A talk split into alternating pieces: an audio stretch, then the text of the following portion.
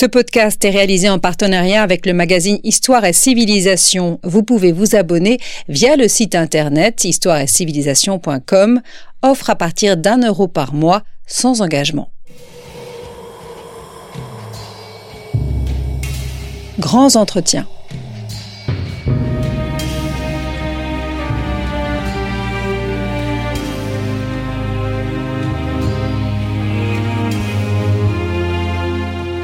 On retrouve Marie-Cohen Carichon. Bonjour à toutes et à tous et bienvenue sur Storia Voce. Je suis très heureuse de vous retrouver aujourd'hui pour un grand entretien consacré au grand siècle, au grand siècle féminin.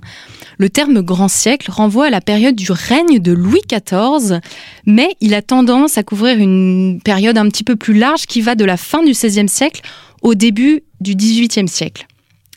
Lorsqu'on évoque cette période, on pense à l'art de la sociabilité, à la vie élégante.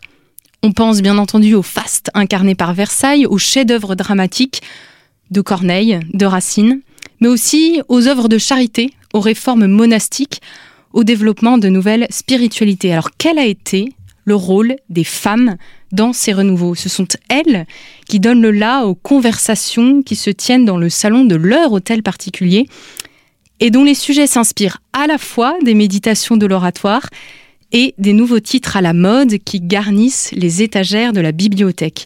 Qu'est-ce que leurs propres œuvres et leurs parcours nous permettent de comprendre de la civilisation classique?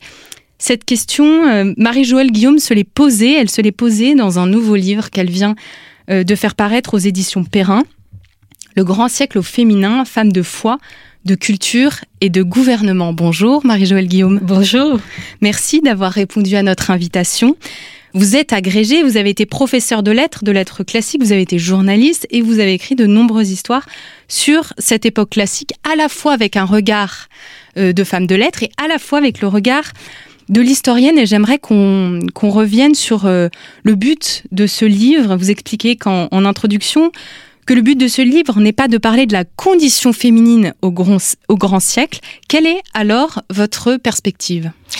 Ma perspective est celle de montrer qu'en fait ce grand siècle euh, que l'historien Daniel Rops au XXe siècle avait désigné comme le grand siècle des âmes doit en fait énormément à l'empreinte féminine et qu'en réalité c'est pas tant la condition féminine en elle-même qui qui est intéressante et qui m'a intéressée, que le fait de mettre en évidence l'action civilisatrice des femmes sur toute l'époque. Parce que ce grand siècle des âmes n'a été tel que parce qu'un certain nombre de femmes d'élite, euh, d'une grande force d'âme, d'une qualité d'esprit et d'élégance aussi, et de volonté d'action aussi, euh, un certain nombre de ces femmes ont joué un rôle majeur dans l'éducation de leur temps. Et c'est vrai de la première période, euh, depuis euh, la fin du règne d'Henri IV, le règne de Louis XIII et la régence d'Anne d'Autriche, qui est une époque assez euh, chevaleresque, romanesque, une période volontiers héroïque dans, dans l'histoire française et l'histoire littéraire aussi, jusqu'à la deuxième partie du siècle, qui est plus marquée par la pensée de Saint-Augustin, par un certain pessimisme qui, qui est issu de la période de la Fronde, ou quand même beaucoup d'illusions ont été perdues.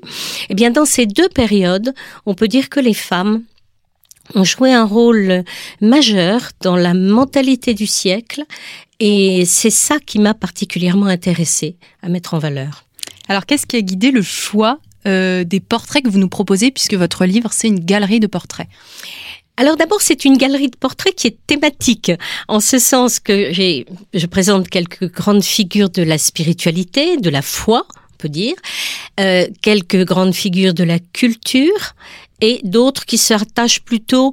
Alors aujourd'hui, on dirait la politique. En fait, c'est un peu le destin du royaume parce que la politique, c'est quand même d'abord le roi, mais elles ont joué un, un rôle dans le dans l'esprit du temps. Alors quand j'ai parlé de spiritualité, ça m'a paru important parce que ce grand siècle des âmes commence par une première période qui est très marquée par le renouveau de la réforme catholique. Euh, avec, alors on connaît de grandes figures masculines évidemment, euh, Bérulle, Saint-Vincent de Paul, Ollier, Condrin, etc. Mais on ne sait pas assez qu'il y a des femmes qui ont nourri cet élan. Et je pense en particulier, c'est pour ça que j'ai voulu commencer par par Barbacari, Madame la Belle Acari, qui est au, tournant du XVIe et du XVIIe siècle, parce que son salon a été vraiment le, lieu de la conversation, de conversation sur le ciel et avec le ciel. Et puis il y en a d'autres. On va, euh, on va approfondir cette question du renouveau spirituel. Je trouve ça intéressant que vous vous accordiez une véritable place à ce renouveau spirituel et vous montrez vraiment les liens et l'impact de ce renouveau dans la société. Mais avant, une question, euh, une question euh, de, de, de termes employés. Vous employez le terme âge d'or en introduction qui peut être assez controversé. Moi, ce qui m'intéresse, c'est de savoir pourquoi on peut dire que ce grand siècle est un âge d'or, une apogée. En quoi il constitue une apogée selon vous? Parce que il y a la conjonction de la profondeur et du brillant, de euh, d'une qualité d'être et d'influence euh, dont je pense qu'elle a eu un rayonnement très particulier. Euh, c'est une qualité, oui, c'est vrai que parler d'âge d'or peut peut-être faire un petit peu rêver, mais on peut considérer que c'est excessif. Euh, je pense que si vous voulez, il y a une maîtrise féminine sur les sur les idées, mais surtout sur la manière d'être, sur l'art de vivre, qui, euh, qui est assez éclatante et qui, de ce fait, euh, donne le sentiment d'un siècle de gloire. D'ailleurs, toute la première partie du siècle, c'est le temps de la gloire. Et puis euh, ensuite, même quand l'horizon s'assombrit, après la fronde et avec le, toute l'influence de l'augustinisme, il y a tout de même une, une maîtrise des, des, des, choses que les, que les femmes réussissent à, sinon imposer, non pas du tout d'ailleurs imposer, mais instiller dans la société. Alors en effet, la France, vous, venez de le dire, elle sort des guerres de religion, elle est meurtrie. Euh, c'est une période qui est, qui est, qui est, qui compliqué, où, il y a beaucoup de, voilà, de, de, tensions sociales, et il y a ce renouveau spirituel. Euh, quels sont les signes dans la société euh, qui nous permettent de dire oui, il y a eu un renouveau spirituel? Quelles sont les choses qui se voyaient et qui permettent de dire que le Concile de Trente a eu un véritable impact en France à cette période-là? Alors, il y a déjà un exemple qui est celui des congrégations et des fondations de monastères. Je vous donne un seul exemple, c'est par le biais de Madame Acari, cousine de Bérulle, que le Carmel est implanté en France au tournant du siècle, en 1604, eh bien, lorsque, avec l'aide de religieuses espagnoles proches de Sainte Thérèse d'Avila, qui sont venues l'implanter en France, à la mort de la dernière religieuse espagnole en 1640, oui, 44, pardon, il y a 55 carmels en France. Or, ils sont fréquentés par la bonne société qui vient s'y ressourcer vous voulez. Et il y a une véritable influence spirituelle que dans la seconde moitié du siècle aura aussi Port-Royal, sous, sous, une autre forme. Mais euh, il n'y a pas de séparation spirituelle entre ces monastères pourtant contemplatifs et la société du temps. Elle vient s'y ressourcer. Et là aussi, les femmes jouent un rôle euh, absolument majeur. Elles ne renoncent pas à leur rôle social brillant. C'est l'âge de la conversation, on y reviendra mais elles le nourrissent d'une vraie spiritualité. Qu'est-ce qui distingue euh, la spiritualité euh, masculine de la spiritualité féminine à cette période-là Et je pense notamment au texte? Je ne n'insisterai pas d'abord sur la distinction, mais plutôt sur l'alliance. Parce qu'en réalité, hommes et femmes, ça se voit dès le salon de Madame Akari, euh, grand mystique masculin et une grande mystique comme, comme Madame Akari elle-même. Plus tard, Mère Marie de l'Incarnation, l'évangélisatrice du Canada. Elle est évangélisatrice du Canada comme le sont les jésuites, les pères jésuites à la même époque. Et ils vibrent tous d'une même d'un même élan, d'une même spiritualité, une sorte de contemplation du martyr. Enfin, il y a vraiment une une un don de soi-même, une une capacité à se, se dépasser qui est masculine autant que féminine. On peut dire qu'ils s'entraînent les uns les autres dans la même, dans le même élan. Mais ce qui marque pour chacun la période, c'est la contemplation renouvelée du mystère de l'incarnation. En fait, c'est une, c'est une période dont la spiritualité se veut très incarnée. Il y a une dévotion à l'Eucharistie, il y a toute une, euh, toute une euh, attention à la prière contemplative et à les masculines comme féminines. Mais ce qui est important, c'est que les femmes ne soient pas justement derrière, mais avec et de la même manière. Vous le dites à un moment d'ailleurs dans votre livre, vous soulignez cette complémentarité euh, dans les fondations, notamment entre les hommes et les femmes. Alors on, connaît euh, François et Claire d'Assise, mais vous parlez, vous mettez en parallèle euh, François de Sales et Jeanne de Chantal, Louise de Marillac et Vincent de Paul. C'est-à-dire que ces renouveaux, ils sont menés vraiment de front par les, les, les, deux genres, et il n'y a pas de problème de fonder des choses communes entre les hommes et les femmes il n'y a pas de différence, de d'opposition entre les entre euh, les hommes et les femmes? Non, il y a une, enfin, dans l'histoire de l'Église, il y a souvent cette complémentarité quand on pense aux saints, hein, que vous venez de les citer, une sainte et un saint. Bon, mais euh, l'exemple que je donnerai, c'est précisément celui de Louise de Marillac.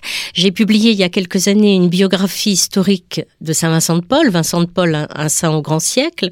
J'y parlais de Louise de Marillac et il m'a été demandé par un certain nombre de lecteurs si on ne pourrait pas mettre un peu plus l'accent sur Louise aussi. Bon, et de fait, euh, son portrait figure dans mon dernier livre. Et en travaillant sur ce portrait, j'ai vu à quel point il y avait une vraie complémentarité entre eux. Alors au début, elle, euh, Vincent de Paul est son père spirituel, mais petit à petit, elle lui-même lui donne des responsabilités, lui demande de les exercer. Quand elle veut que les filles de la charité soient aussi les filles de Saint Vincent, il lui dit mais gouvernez allez-y. Bon, et, euh, et en fait, elle, a, elle apporte son empreinte personnelle. Souvent, elle va avoir des intuitions fondatrices à propos de leur œuvre commune. C'est elle qui a l'intuition et non pas Saint Vincent de Paul, alors qu'on a plutôt tendance à penser l'inverse. Donc là aussi, si vous voulez, c'est une époque qui est fascinante par cette complémentarité acceptée, assumée, rayonnante entre hommes et femmes dans une dans une union des esprits et, des cœurs. Alors, ça ne veut pas dire qu'il n'y a pas de difficultés au quotidien ou des différences de tempérament ou autres, mais euh, c'est peut-être ce qui explique le rayonnement civilisateur, c'est que il y a cette euh, cette complémentarité, cette union. Alors vous parlez bien entendu euh, des œuvres de charité, puis des grandes fondatrices. de quoi la France a besoin à cette période-là? Ben, elle a besoin précisément d'un renouveau parce qu'on sort des guerres de religion qui ont tout détruit.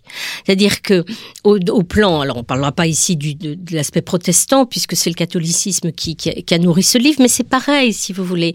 Tout a été détruit. On est dans des dans des logiques de pouvoir et non pas d'abord de spiritualité. Donc ce qui a été très important, c'est de retrouver euh, le sens profond spirituel des choses, il y fallait des êtres d'exception qui soient capables d'entraîner les autres. Et ce qui m'a intéressé à montrer dans ce livre, c'est que ces êtres d'exception ont été des femmes au moins autant que les hommes, et peut-être encore plus parce que elle montrait l'étoile en quelque sorte. Oui, il y a le souci des pauvres, le souci des malades. On a tendance à oublier un peu, mais les épidémies euh, sont constantes. Alors, c'est une quand on fait des recherches sur la période, on est frappé de cela. Hein. Les épidémies sont constantes. Ça fait partie de la vie. oui, alors on parle de la peste. C'était peut-être des formes différentes de peste. Enfin, les épidémies de peste se succèdent.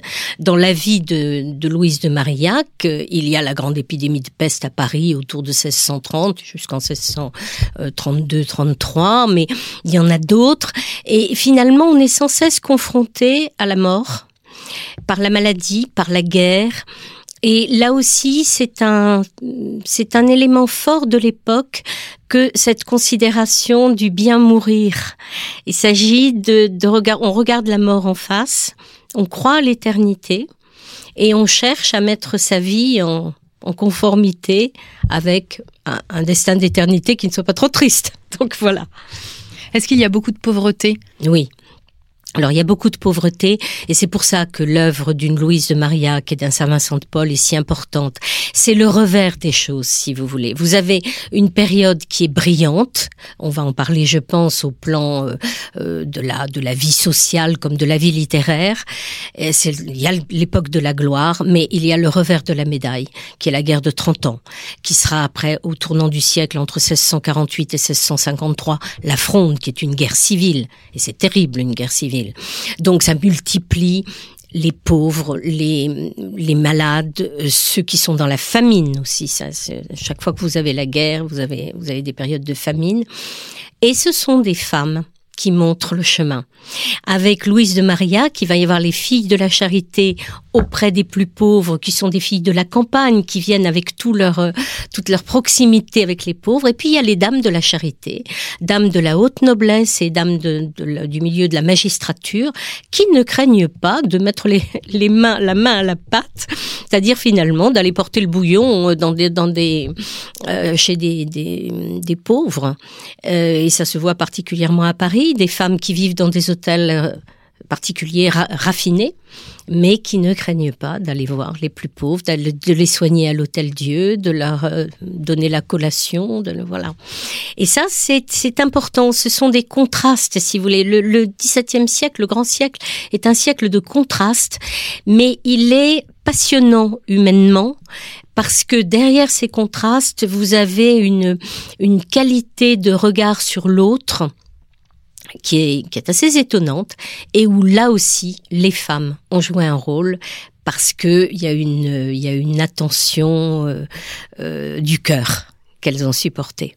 Alors vous, je trouve ça intéressant d'avoir mis Barbe Akari, qu'on connaît moins en, introduction euh, de, votre ouvrage. Et bien sûr, vous parlez de Jacqueline Arnaud, euh, cette femme qui est beaucoup plus connue puisque euh, elle est un petit peu un symbole, le, symbole du jansénisme. Donc cette femme, elle va euh, être en quelque sorte un chef de file de ce mouvement qui est à la fois religieux, à la fois politique, et elle va attirer vers elle euh, aussi toute la haute société de cette époque. Oui. Alors, ce qu'il faut bien voir, Jacqueline Arnaud en religion, Mère Angélique Arnaud, c'est surtout comme ça qu'elle est connue. Mère Angélique Arnaud réforme le Carmel de Port-Royal alors qu'elle a 18 ans. Et c'est bien plus tard que euh, elle va être amenée à à son corps défendant, à son cœur défendant, à entrer dans la querelle janséniste. C'est 30 ans plus tard, si vous voulez. Alors, il faut bien savoir que Port-Royal a été de bout en bout un monastère de femmes. On l'oublie parce qu'il y a eu évidemment le Grand Arnaud, euh, il y a eu euh, Saint-Cyran, il y a eu Pascal et les provinciales, il y a eu toute, toute la querelle des jansénistes qui va durer plusieurs dizaines d'années et qui commence dans les années 40 du siècle.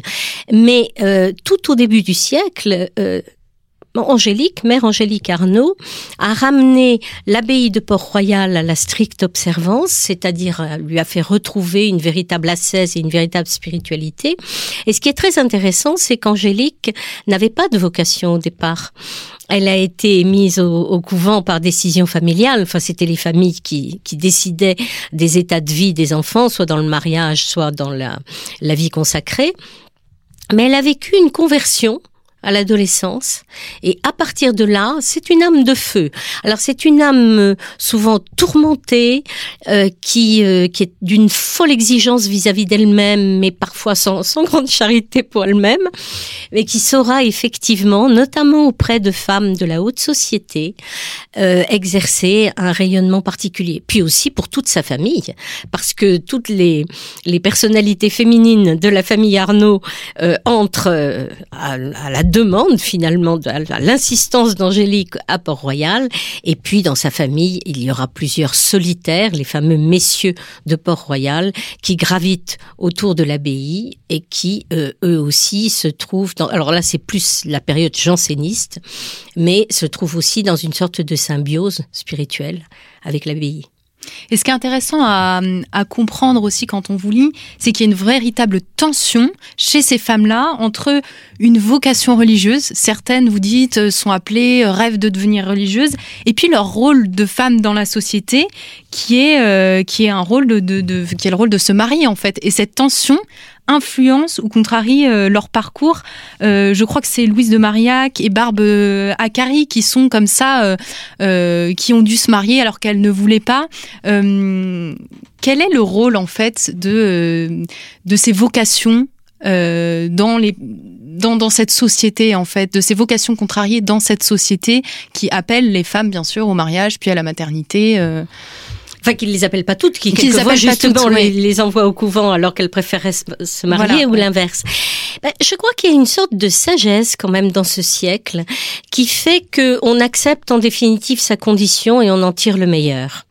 Et euh, ce qui, alors, il y a tout de même une chose, c'est que euh, les femmes qui avaient des aspirations euh, spirituelles fortes et qui vivaient par ailleurs en, en, représentation dans la haute société, ont eu la très grande chance en 1609 de pouvoir découvrir l'introduction à la vie dévote de Saint François de Sales, qui n'était pas encore saint, mais l'évêque de Genève-Annecy.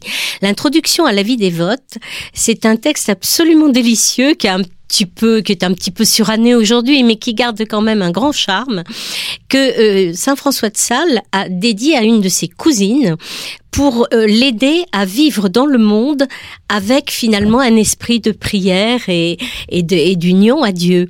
Et c'est exprimé d'une manière tellement charmante que euh, beaucoup de femmes du monde, je parle dans mon livre notamment de la marquise de Rambouillet, bien sûr, mais pas elle toute seule, euh, ont, se sont inspirées de ce texte pour vivre à l'intérieur de leur vie de femmes mariées ayant un certain nombre de devoirs sociaux, une vie spirituelle authentique. Donc là, elles ont bénéficié, si vous voulez, quand même de d'une, on peut dire d'une d'une formation euh, qui leur a été destinée, qui était tout en souplesse, mais qui a eu une énorme, enfin l'introduction à la vie des votes a eu une énorme influence à l'époque.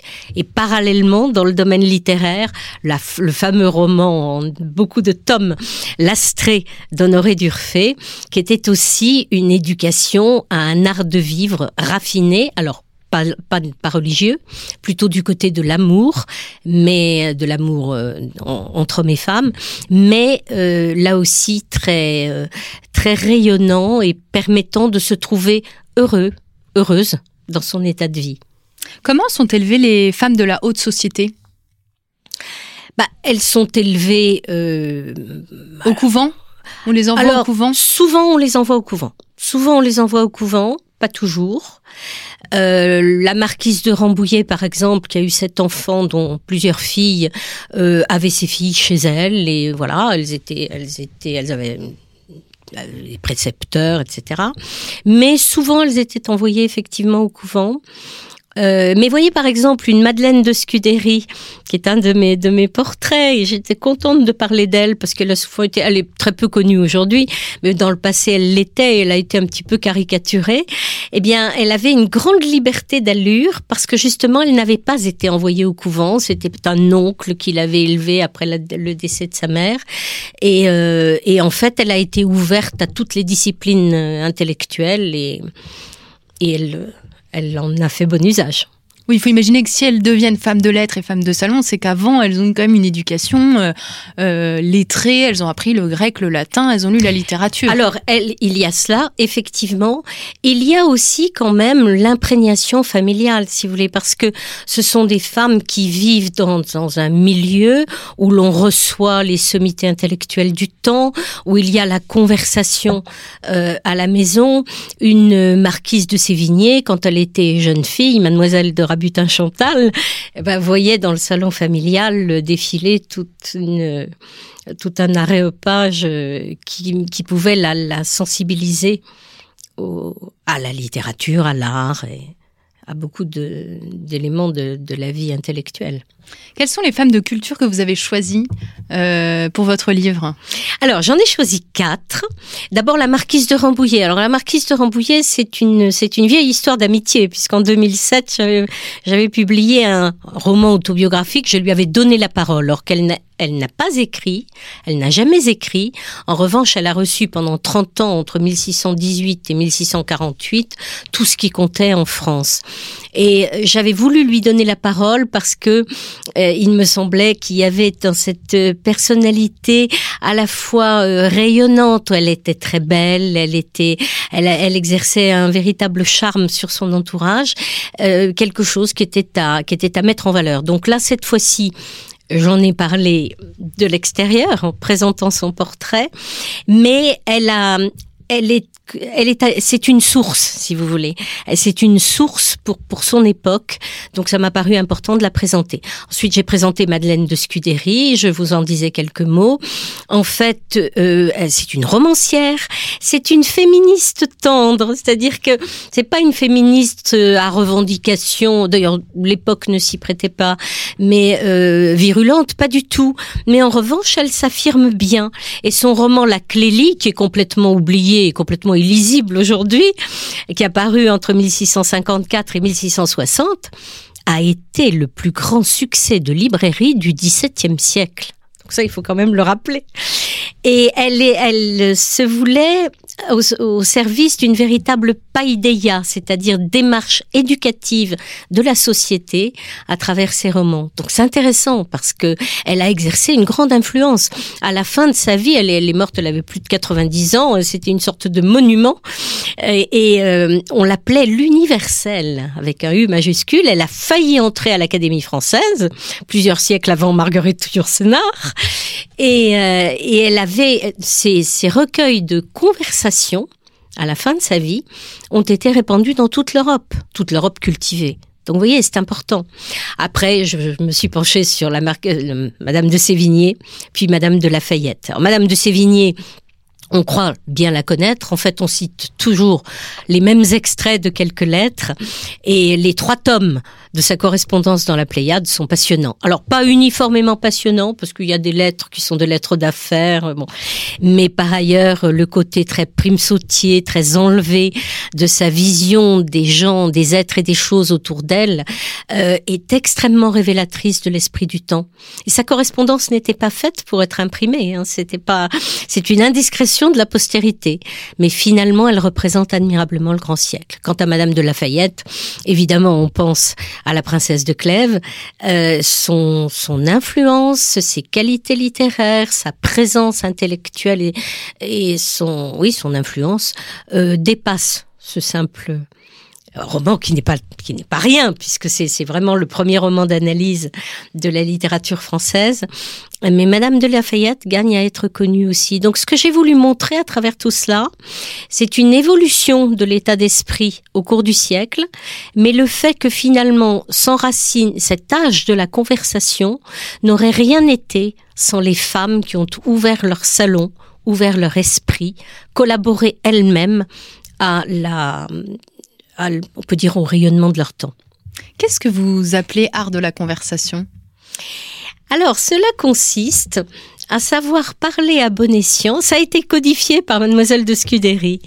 Euh, savoir parler à bon escient, savoir se taire aussi, savoir mettre en valeur les interlocuteurs.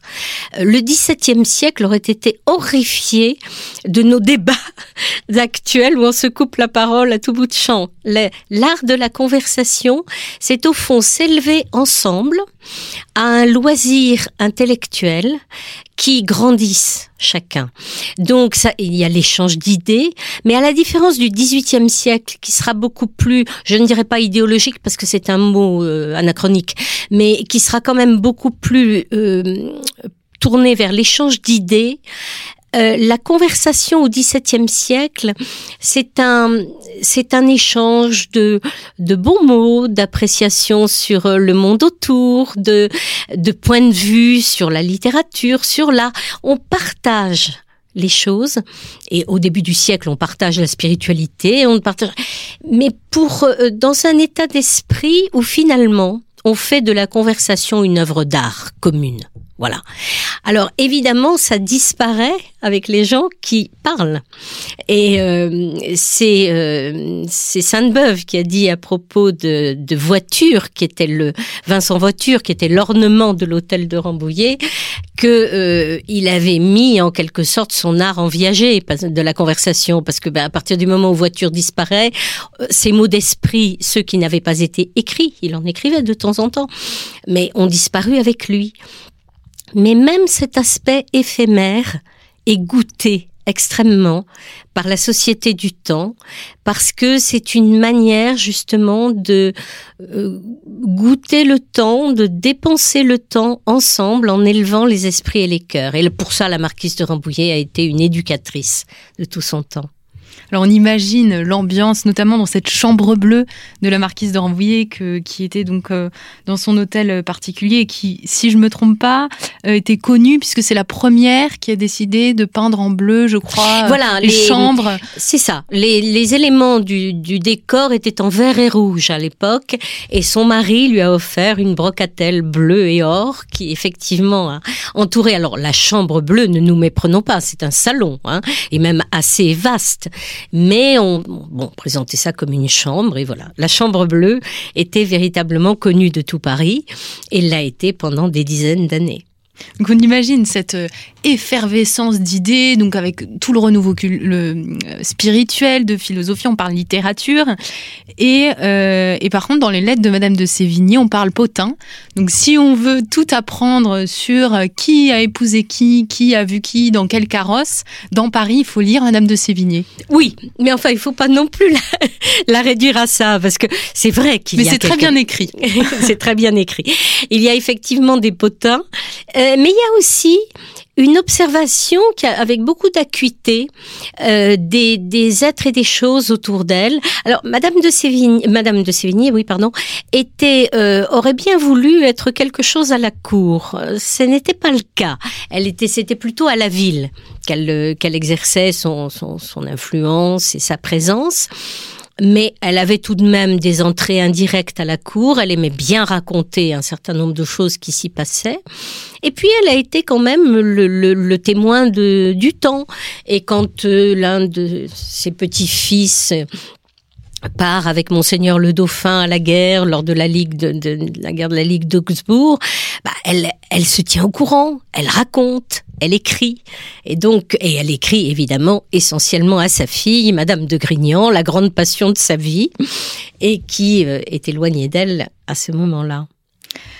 Elle écrit donc aujourd'hui, on sait les lettres qui, euh, qui ont été écrites par Madame de Sévigné, mais dans le cas par exemple de Madeleine de Scudéry, il faut rappeler qu'elle a un frère Georges qui écrit aussi, et on ne sait pas toujours euh, qui a signé les œuvres. À l'époque, les femmes euh, signent avec des noms masculins, ont honte de signer elles-mêmes. Comment ça se passe? Non, c'est une chose que nous imaginons volontiers aujourd'hui, mais en fait, c'est pas exactement l'esprit du temps. Je vais venir à Georges et Madeleine de Scudéry parce que Georges est effectivement un phénomène pas très sympathique.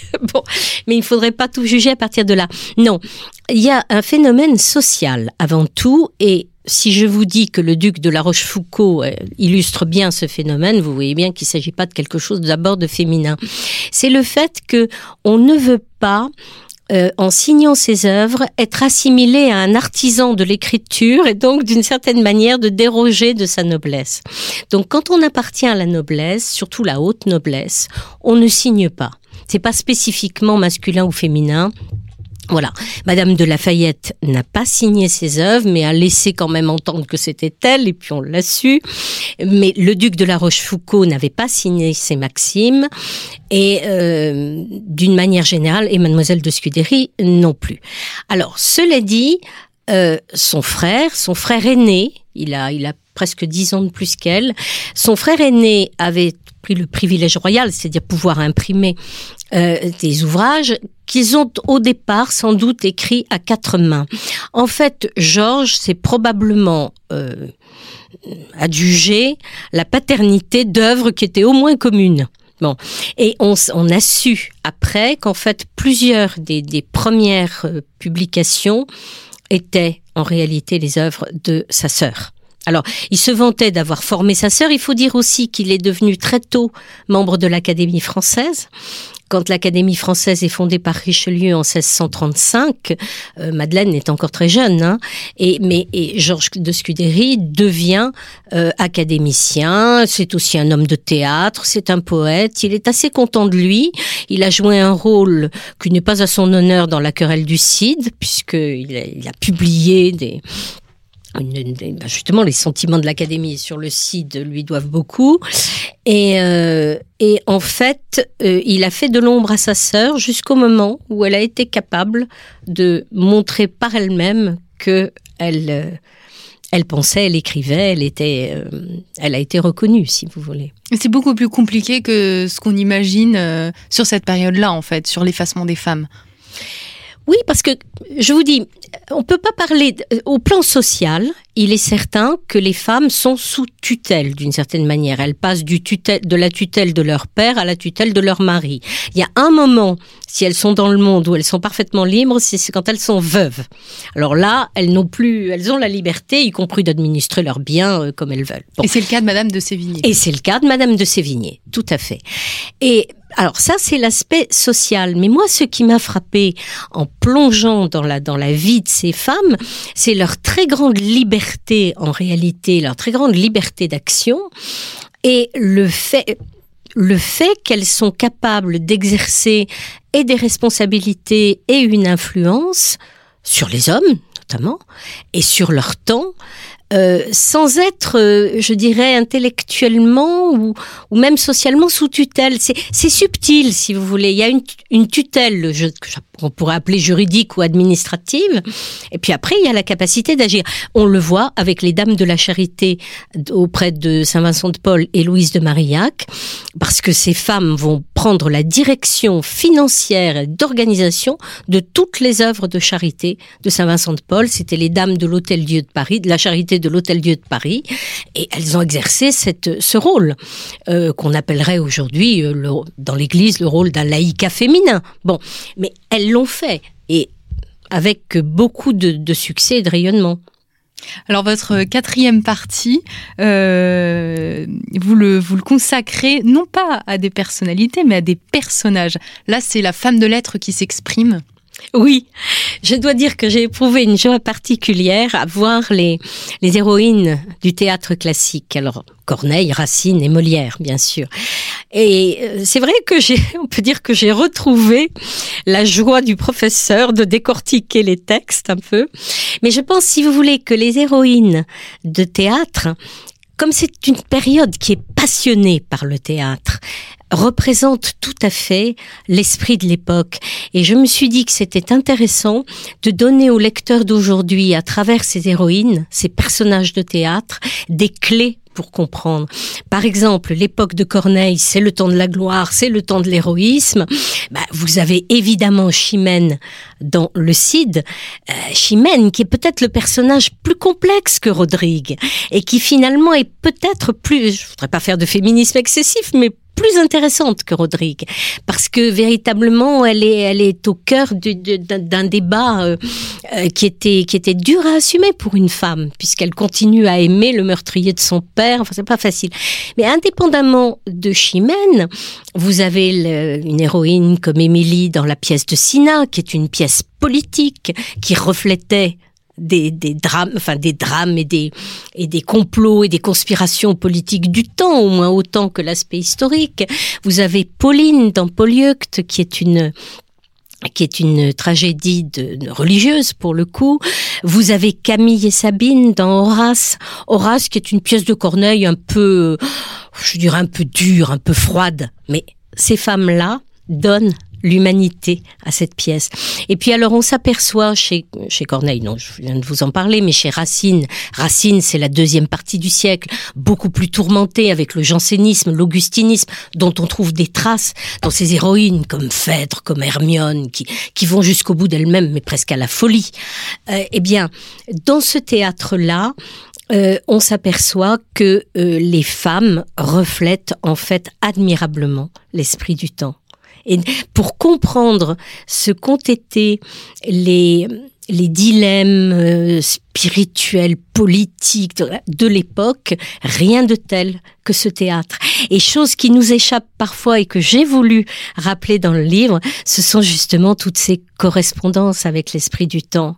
Il y a des tirades de Sabine dans la pièce d'Horace qui font penser au tourment d'Anne d'Autriche au moment de la guerre de 30 ans où elle a le cœur déchiré, elle est l'épouse de Louis XIII et en même temps elle est la fille d'Espagne.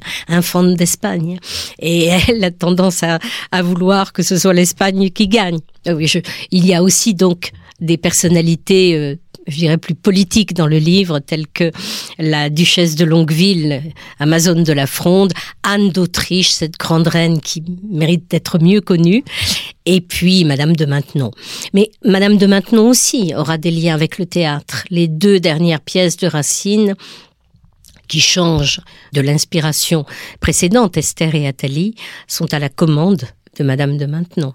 Oui, vous parlez bien entendu des, femmes politiques. Alors Anne d'Autriche, on va pas y revenir longuement, euh, chers auditeurs. Je vous renvoie euh, à, l'interview euh, que j'ai menée avec Jean-François Solnon, qui a écrit une, une très belle biographie d'Anne d'Autriche. Vous parlez de Madame de Maintenon. Alors, ce qui est passionnant dans ce chapitre, c'est que Madame de Maintenon, elle a une, une enfance, elle a une carrière complètement rocambolesque. Ah mais complètement, c'est un- sa vie est un roman. C'est un roman. C'est un roman d'aventure. Puis surtout, euh, quand la petite Françoise de d'Aubigné ne pouvait pas imaginer, étant enfant, un destin pareil. Alors c'est la petite fille d'Agrippa d'Aubigné, le poète des tragiques, mais son père était lui-même un très mauvais sujet, qui a fait de la prison. Il a, il, il avait épousé la fille de son geôlier. Euh, ils sont partis euh, aux îles, comme on disait à l'époque. Et euh, bon, il y a, il y a fait une, une espèce de, de, de- enfin, des, des, des, on peut dire des affaires euh, qui étaient à la limite des affaires troubles. Euh, la petite Françoise a donc passé une partie de sa vie euh, sous des sous des horizons euh, qui lui valaient après après ensuite de la part du chevalier de Méret le surnom de la belle indienne. Mais euh, mais voilà, avec une famille un peu déstructurée, puis son père est mort, elle avait été recueillie par une tante, une famille protestante. Euh, elle au départ, elle est elle est, elle est élevée donc dans le protestantisme, ça changera plus tard. Enfin, elle, euh, elle va épouser à 16 ans le poète euh, Scarron, qui est un poète burlesque, euh, auteur aussi de, de, euh, de des fameuses mazarinades, certaines mazarinades euh, tout à fait, euh, comment dirais-je, de, assez scandaleuses dans la, dans la, la manière de, de, d'être rédigée. Elle l'épouse, il est infirme, il est affreux à voir, mais il a beaucoup d'esprit. Il lui propose de l'épouser parce qu'elle est assez pauvre à l'époque, et voilà. Et elle dira, j'ai mieux aimé l'épouser qu'un couvent, parce qu'il lui avait proposé au départ de la doter pour entrer au couvent. Ce sera finalement un mariage assez court, hein, huit ans, euh, pendant lequel tout Paris défile dans cet hôtel que Scarron appelait avec humour l'hôtel de l'impécuniosité, parce qu'il n'avait pas beaucoup d'argent. Et, euh, et ça a été un apprentissage extraordinaire. Et elle a connu les plus grandes euh, figures littéraires du temps. Et plus tard, elle sera à la cour de Louis XIV, lorsqu'elle l'aura épousé, elle deviendra son épouse morganatique après bien des aventures. En, en 1683, elle saura donner un éclat très particulier à la dernière partie du règne euh, au nom justement de tous ces apprentissages intérieurs. Enfin, on ne pouvait pas imaginer, elle a été la gouvernante des enfants adultérins de Louis XIV et de Madame de Montespan pendant plusieurs années. On ne pouvait pas imaginer un destin pareil. Et la fondation de Saint-Cyr et tout ce qui s'en est en suivi. Vous citez euh, Benedetta euh, Craveri dans votre euh, ouvrage qui dit plus que tout autre conflit de l'histoire de France, la fronde apparaît comme une guerre de femmes. J'aimerais élargir la question. Est-ce que le grand siècle est, euh, plus que tout autre siècle, le grand siècle des femmes Alors pas plus que tout autre siècle, parce que sans être une médiéviste très avertie, je vous dirais que le XIIIe siècle a été aussi une grande époque pour la femme. C'est le, moment où elle, elle civilise la chevalerie à travers euh, les, les, les cours de, de littéraires et, et poétiques des, des châteaux. Mais euh, oui, on peut dire que c'est effectivement c'est un c'est un grand siècle de la femme. Le livre de Benedetta Craveri m'a beaucoup Elle l'intitule L'âge de la conversation et ça me paraît extrêmement juste pour définir le siècle. On a parlé de la conversation tout à l'heure. Euh, c'est une qualité de lien entre les êtres euh, qui euh, qui est assez unique finalement. Le siècle a éprouvé une sorte de fascination pour le meilleur de la romanité Il y a une sorte de renaissance d'un esprit cicéronien à l'époque. Et comme l'a noté Marc Fumaroli, la grande chance de cette époque a été de voir à la fois une renaissance cicéronienne et une renaissance augustinienne. C'est-à-dire que finalement, l'augustinisme conduit à une analyse en profondeur des âmes qui va donner beaucoup à la littérature aussi. Et je terminerai par une autre citation de Marc Fumaroli. Le dialogue entre la bibliothèque, l'oratoire et le salon est au cœur de la France classique. C'est dans la diplomatie de l'esprit, pardon. Euh, et si vous voulez comprendre en quoi les femmes ont, eu un rôle majeur dans ce dialogue. Je vous conseille bien, bien sûr, chers auditeurs, de, lire, de parcourir euh, l'ouvrage de Marie-Joëlle Guillaume, Le grand siècle au féminin, femmes de foi, de culture et de gouvernement. Vous apprendrez sur des femmes en particulier. On n'a pas pu évoquer tout le monde, bien, entendu. Mais vous à force de lecture, on se rend compte aussi des mentalités, de l'ambiance et de la réalité d'une société qu'on a tendance un petit peu à caricaturer. Merci à vous, Marie-Joëlle Guillaume. Merci. Merci d'avoir répondu à notre invitation. Et je vous dis euh, à très bientôt, chers auditeurs, pour une nouvelle émission de nos grands entretiens.